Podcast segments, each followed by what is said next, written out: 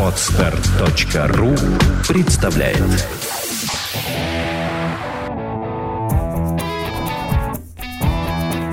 Проект «Чувство покоя» представляет Александра Иванова и Андрей Капецкий в лучшем психологическом подкасте «Психология, мифы и реальность».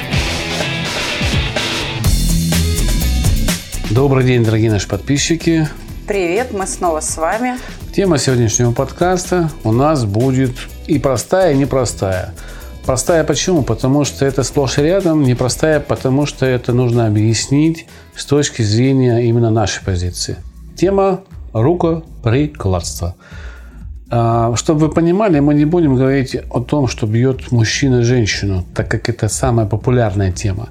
Мы будем говорить, как мужчины страдают от женщин, как собаки, наши домашние питомцы страдают от всей семьи, как родители страдают от рукоприкладства своих детей, как на работе сотрудники страдают от рукоприкладства там более сильных сотоварищей или начальства. То есть мы будем говорить об этой проблеме в общем таком смысле или а, с чего начать, Саша? Скажи вот эту такую Но трудную начать, тему. Начать нужно э, с того, что такое рукоприкладство вообще. Ну как, это насилие. Насилие, да. Э, под рукоприкладством понимаются драки. Когда человек лезет в драку. То есть это физическое насилие. Конечно, можно под рукоприкладством рассмотреть разные градации, и побои уже какие-то издевательства, да, а, причинение там тяжкого вреда здоровью, что называется, когда человек уже в крови с переломами. А можно рассмотреть более легкую форму. Тычки, пинки, подзатыльники. Физическое насилие. И ты абсолютно прав, Андрей, когда говоришь, что не только есть какое-то супружеское насилие, когда мужчина э, женщину да, побивает, поколачивает.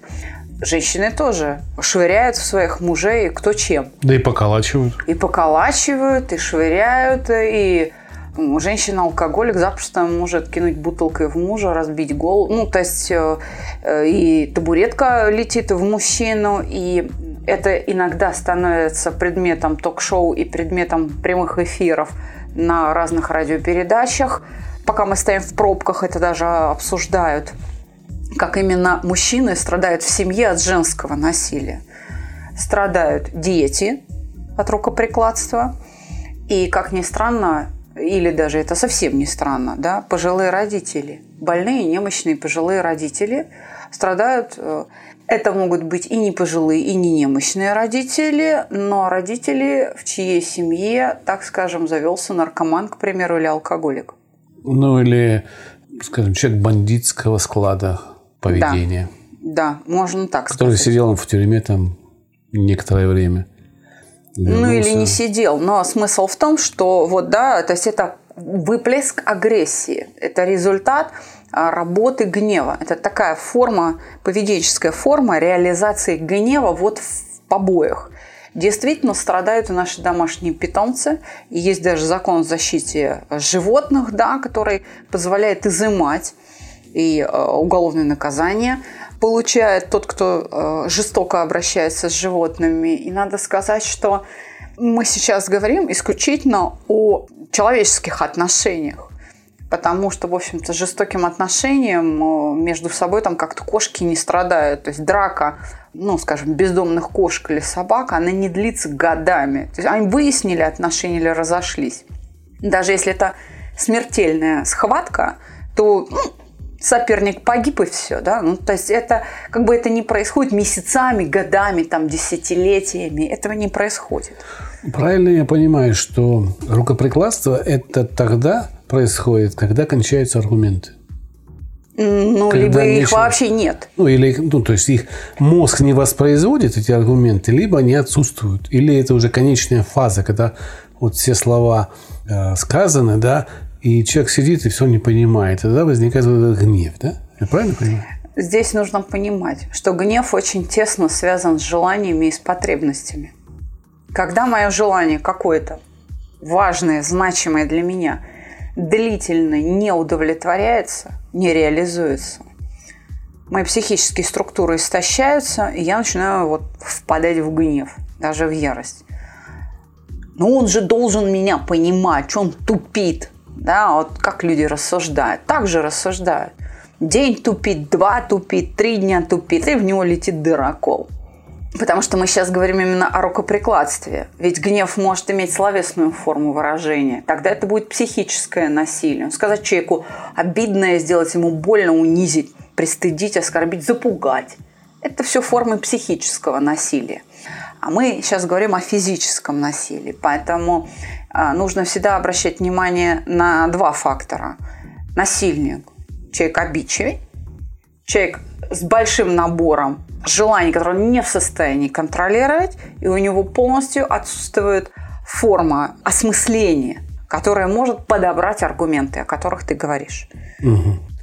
А может ли человек добрый быть э, рукоприкладником?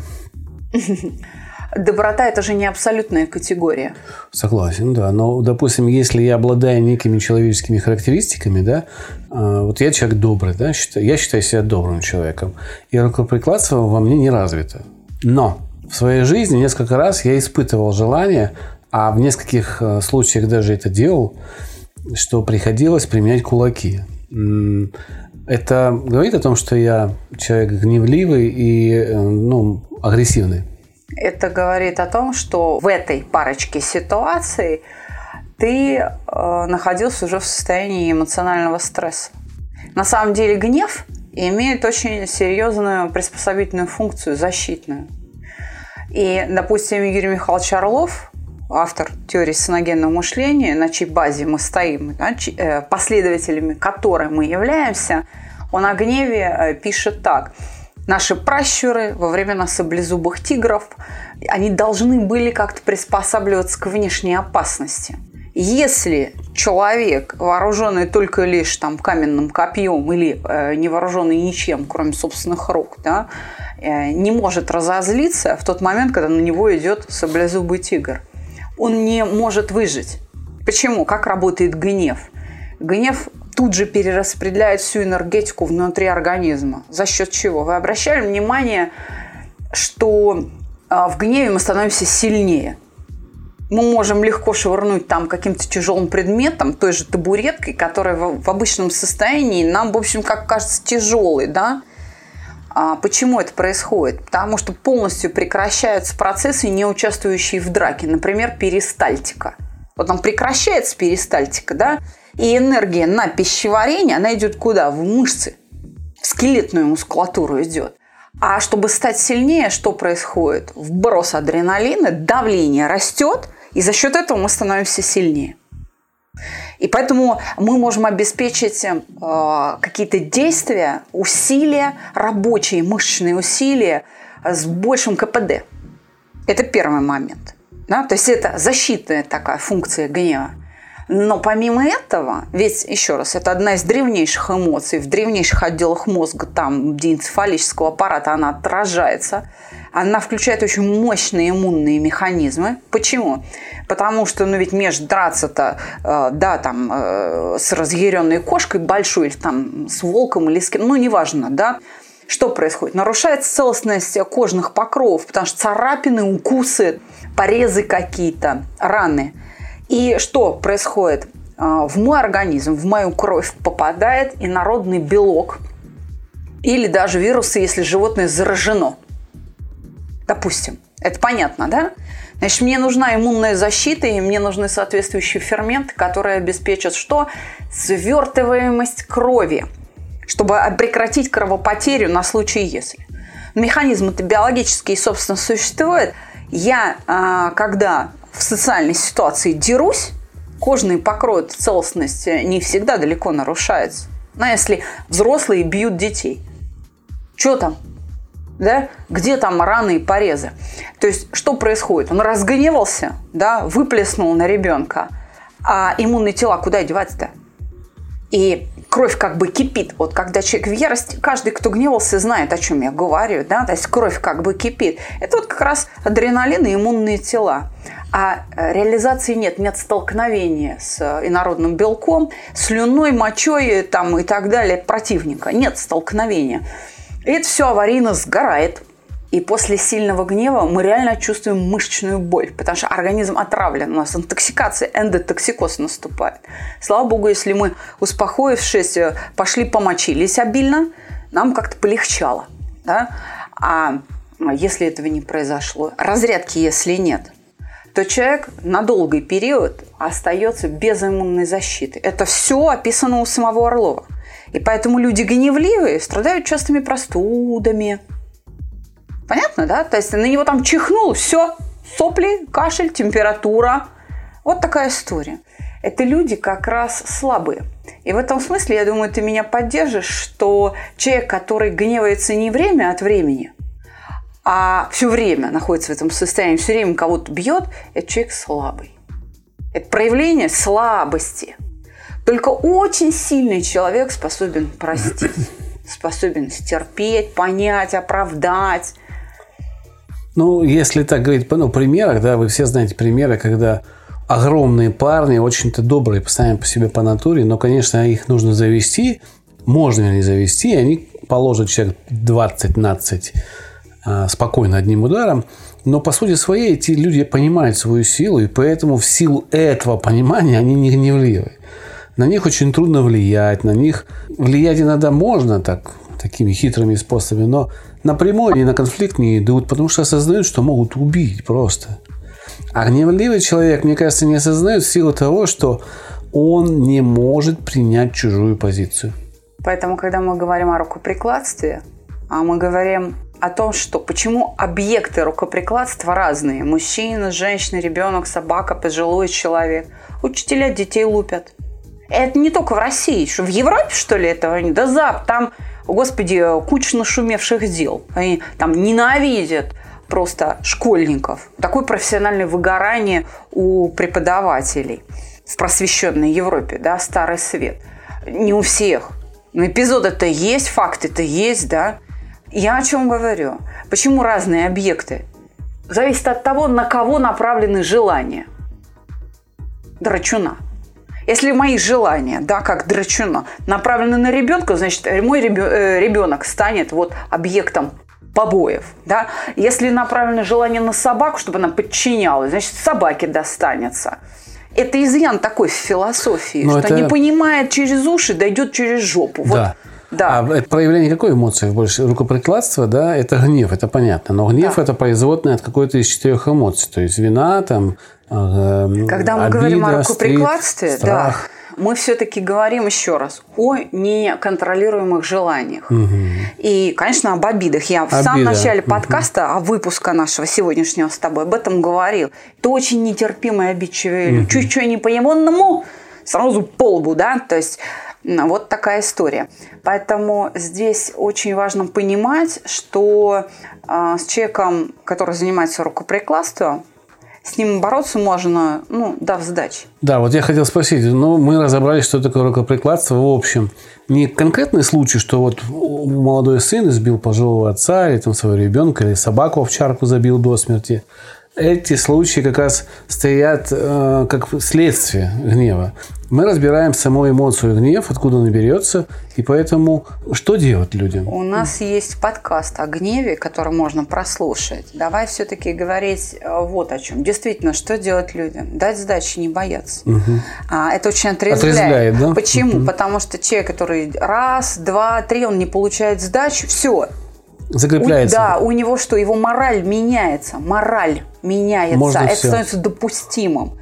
Понимаете, несопротивление здесь выполняет роль положительного подкрепления. И вот это вот поведение, оно закрепляется, и э, вот такая возникает у нас социальная картина. А, когда... а вот если, угу. если человек не может за себя заступиться, да, как вот раз ребенок, ребенок да, или да, там пожалуйста, животное. Здесь как раз мы, как окружающие люди, мы а, не должны быть равнодушными. Потому что в этот момент вступает уже защищающая сила закона и принуждение со стороны государства. Вот в этот момент как раз уже общество начинает влиять. А я встречал случаи, когда с виду добрый человек, который, ну, как бы совсем не смеет, все у него хорошо, и вдруг скрывается, он там до, до дома семью терроризирует, жену бьет, детей бьет, а на публике он такой добрый, ни с кем не конфликтует, он чувствует их слабость? Здесь уже нужно говорить о психиатрическом освидетельствовании. Mm. Здесь уже тогда нужно говорить о том, что э, покажитесь психиатром. Угу. Принудительно, наверное, показываться нужно? Ну, сейчас закон это не позволяет сделать, но тем не менее. То есть здесь уже тогда о психиатрии мы говорим. Хорошо, а давай тогда разберем вот такую систему, как ну, смешную для меня. Жена подает значит, на своего мужа заявление о том, что он ее избил. Ровно через сутки свое заявление забирает поощряя тем самым, чтобы он ее дальше бил. По сути, да.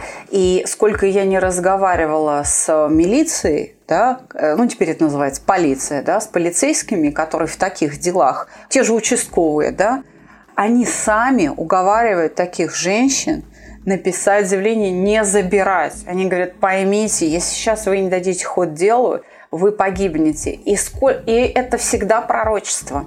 В конце концов, где-то там у кого-то на втором, у кого-то на пятом повторе, это кому как повезло. В конце концов, дело заканчивается трупом. И либо женщины, либо мужчины. Да. Потому что в ответка прилетает тоже часто очень. Да, женская можайская колония, как раз там куча всяких бабушек, которые уже не справляясь со своими мужьями-алкоголиками, убивают их. Ну, дабы выжить просто. То есть там сидят эти девушки, женщины. И, и бабушки, и бабушки даже. И даже бабушки там престарелые сидят а, за убийство. Даже вот так. Ну, вот такая история. Это, это реалии жизненные. Это просто уже крайняя степень, э, когда человек перестает бояться и идет до конца. То есть фактически сегодня институт предотвращения бытовых преступлений у нас разрушен. Да? Раньше был этот институт в виде участкового, который реально что-то мог сделать. Сейчас человек ничего не может сделать, у него руки связаны. Здесь дело не в участковых. Здесь дело в социальной политике государства. Угу. Потому что был образ советского человека. Советский человек не может быть и указаны пороки. Угу. Пороки. Каким он не может быть. Задавался социальный стандарт. То есть в булочную такси он ездить не может? Ну да, совершенно верно. А сейчас этого стандарта нет. Угу. Нет. То есть русский человек не стандарт. Это как бы, ну вот, русский человек. Образ, это, а, да, нету, да? да, отсутствует. Ориентир отсутствует. А это Сильный образ – это что? Это тот, который содержит в себе черты Бога. Угу. Бог как раз обладает прощением, терпением, честностью. Да? Но самые высшие человеческие ценности построены по образу Бога. Угу. Поэтому а, в литературе литературные герои должны содержать вот эти черты божественные тогда они будут образцом, тогда вот мы будем им сопереживать, тогда они будут нести добро и сеять светлое, доброе, чистое. Вот смотри, был у нас советский человек, а вот до советского человека была же царская Россия, там не было такого, как у нас, как сказать? Православная церковь задавала, задавала такое тон, да. праведник, угу. да, мирянин, а вот. А богатые люди несли это своим примером. Да, а это уже благородный человек, mm-hmm. он должен сословие такое. Мы благородные люди, есть сейчас мы выходит, должны быть образцом. Что да. нация обеднела такими благородными людьми, не осталось их? Раз нет примера. Православная Неправда. церковь есть, а, но их мало. Они есть, но их очень не мало. Так, не так. Их, я бы не сказала, что их мало. Просто о них не говорят. О них невыгодно говорить или... Ну, не принято. Не, не, не скажу, что не вы... кому-то невыгодно. Не принято. Вот этот вот прицел, фокус социальный, он сбит. Ну вот он сбит. Поэтому такая картина. Угу. Просто мне хочется понять, куда мы движемся. Вот что надо сделать для того, чтобы восстановить этот институт ну, как правильных наказаний. Вот вообще я считаю, что в нашей как это сказать -то правильно, в юридической сфере там, или в наказательной сфере, как это правильно сформулировать-то, а, когда наказывают, как это называется система-то? Ну, система исполнения наказаний. Просто я хочу сказать, что иногда содеянное человеком а, наказывается много больше, нежели этого заслуживает. Допустим, пьяный старичок там или пьяный мужичок, ну, напился, закуски нет, там зарплаты нет в деревне, украл курицу, и он садит на 6 лет. Человек сбил там трех человек на иномарке, ему дают условно два года. Это же как перекос идет очень резкий. Это же тем более сейчас СМИ вот это, раздувается. Это не о самом законе идет речь. Это Фемида слепа. Конечно, человеческий фактор в этом. Здесь речь идет просто именно о социальных нормах. Есть отношение судьи к тому, что он делает. Угу. Взять взятку, не взять взятку. Ну, то есть, как это все обставить там Давай все-таки вернемся непосредственно вот к теме рукоприкладства. Так там да. тоже как раз разнятся наказания. Я хотел к этому как раз подвести, что иногда жена ударит мужа, или муж ударит жену, и кто-то из них окажется очень сильно прокачанным юридически. И человеку грозит там 5 лет лишения свободы или мировая в миллион рублей. Ну, допустим, да. А иногда человек бьет, бьет, бьет, бьет, а тут заявление даже не, не принимает. Надоели вы Ивановы там или Сидоровы. Надоели просто своими заявлениями уйдите отсюда, идите, вон, деритесь на улице и все. Что хотите, по, хоть поубивайте. Такое тоже есть же. Мы как раз об этом и говорим. Отношение человеку к тому, что происходит. Я же сразу сказала, не можем мы да, оставаться в стороне. Это вот ответственность каждого, твоя, моя, тех, кто нас слушает. Ответственность каждого. Мы будем равнодушны или мы не будем равнодушны. Подать пример – вот что важно. Подать пример. Опять же, это а, предмет социальной политики. Мне бы не хотелось в социальную политику уходить. Вообще в политику мы не хотим уходить. Я просто хочу сказать, что, конечно, тема рукоприкладства, она не может ограничиваться исключением, исключительно вопросом, что пьяный муж бьет несчастную жену. Не только. Мы показали, что рукоприкладствует гораздо больше – чем принято думать. Да? Мы с тобой ну, сейчас это пообсуждали немножко. И защита от рукоприкладства – это ваш характер. Ну, то есть, еще раз. Взрослый человек и даже подросток, он в состоянии защититься, да, в сдаче, да. Согласен, в каких-то случаях это помогает, но рукоприкладство – это тогда, когда человек доказывает свою позицию а, силой. Потому Кулаками, что он там, не да? контролирует свои желания и крайне обидчив. То есть к этому можно отнести наш э, старый подкаст о дорожных войнах. Это тоже рукоприкладство, в принципе? Ну, оно тоже там присутствует. Мы, да, можно так сказать. Я просто хотел сказать, что даже вандализм можно рукоприкладством назвать, когда разрушают памятники. Ну, сейчас ИГИЛ, да, да, они разрушают все эти... Это терроризм. А вот вандализм, когда один э, недоволен тем, как припаркована машина соседа, и вот он ее всю отверткой проковырял по кругу. Вот вандализм. Это вот рукоприкладство по отношению ну, как, к автомобилю, да. К собственности. Да, да. Вот он так проявляет свое недовольство.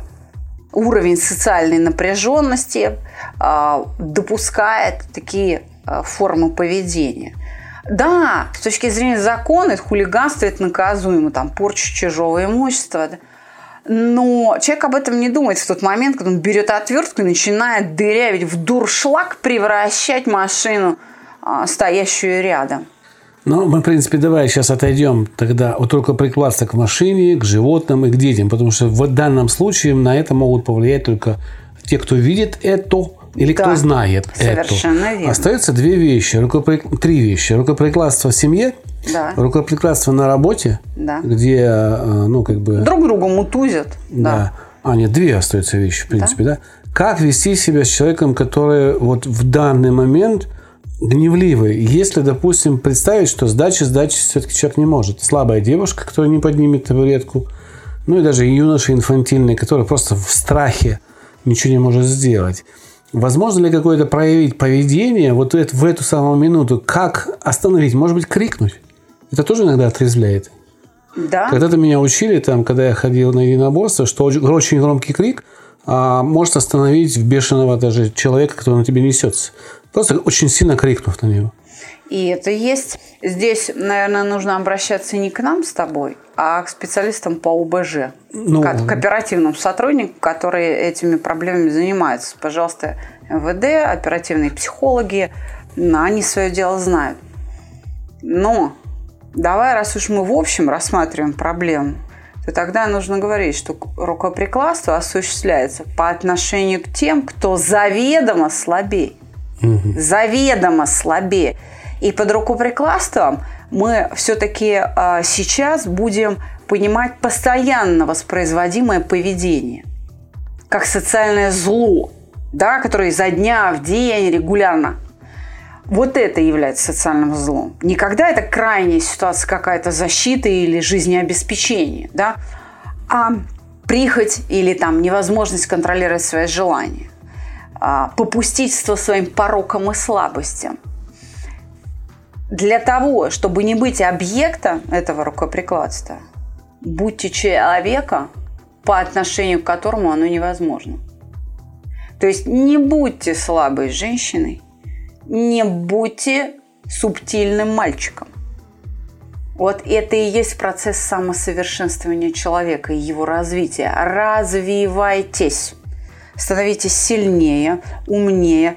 Даже женщина слабая, хрупкая, внешне выглядящая хрупкой, да, она может иметь определенную силу духа, характера, при которой мужчина понимает, что с ней шутки плохи. Да, она физически не может защититься, но не дай бог с ней связаться. Она вызывает что? Уважение. Понимаешь, о чем я говорю? То есть будьте человеком, которого уважают. При определенных условиях а мой характер обеспечивает мне безопасность и защиту от рукоприкладства. Потому что со стороны я убедительно да, сигнализирую окружающее, что я не являюсь заведомо более слабым объектом, по отношению к которому может быть употреблено насилие. А если вы заведомо слабый объект, то, скорее всего, вам нужно пойти на какие-нибудь курсы по физической подготовке, либо там рукопашный бой для... Даже не, не это. Или мысленно просто вот страхи убрать перед Совершенно тем, верно. что будет происходить. Потому что все ваши страхи – это вот те э, те вещи, которые написаны у вас на лице. Сильный человек, он очень ровно и спокойно, посмотрев на всех, определит, кого можно бить, кого нельзя. Потому что его один взгляд вызовет у человека славу ужасно, панику на лице. Но с этим можно справиться. Вот Саша говорит, что с этим можно справиться. Нелегко, но справиться можно. Просто развивайтесь. Не знаю, получилось у нас э, раскрыть эту тему или нет. Э, вам решать, поэтому ждем откликов. Если что-то мы не затронули, какие-то конкретные ситуации, то как раз мы хотели избежать этих ситуаций, потому что мы обсуждали рукоприкладство в общем. Надеемся, вам интересно. Было. Да, я думаю, что все уже привыкли к тому, что мы не даем прямых рецептов. Мы даем подход. Нет, я скажу так. Я пытаюсь давать прямые рецепты, Саша меня все время останавливает. Поэтому по рецептам ко мне, по развитию к Саше. Мы не такие жадные. Есть э, подкасты прям с рецептами, как бросить курить. Да, есть. Очень хорошие есть там инструкции и так далее. Но если мы что-то придерживаем, то с одной лишь целью – научить вас думать. Телефон проекта 8495 2013 511. Записывайтесь на бесплатную консультацию. Мы всегда рады вам помочь рады выслушать, где-то подсказать что-то. Если даже вы не пойдете на курс, то, по крайней мере, получите какую-то информацию к размышлению на наших консультациях. Э, ждем вас. Также работают наши паблики. Да, подписывайтесь на наши социальные сети, кому где удобно. А, есть группа ВКонтакте, есть официальная страница в Фейсбуке. Наш логотипчик в виде хамелеона, такого симпатичного круглого хамелеончика – вы всегда найдете. В поиске отражается чувство покоя, самоедное мышление. Совершенно верно. Там содержатся наши статьи, в которых есть информация, отсутствующая на подкастах или сайте. Также продолжается конкурс на нашем сервисе Ask.fm. А, мы считаем тех, кто поставил «нравится» под ответами. И в начале следующей недели мы объявим победителя, который получит один урок от Александры, индивидуальный, на угошение какого-то переживания. Поэтому заходите на наш сервис, читайте вопросы, читайте ответы. Если вам что-то понравилось... Или помогло, ставьте, ставьте лайк. нравится, да, ставьте лайк. нам это будет приятно. Спасибо большое за внимание. Оставайтесь с нами. До новых встреч. До свидания.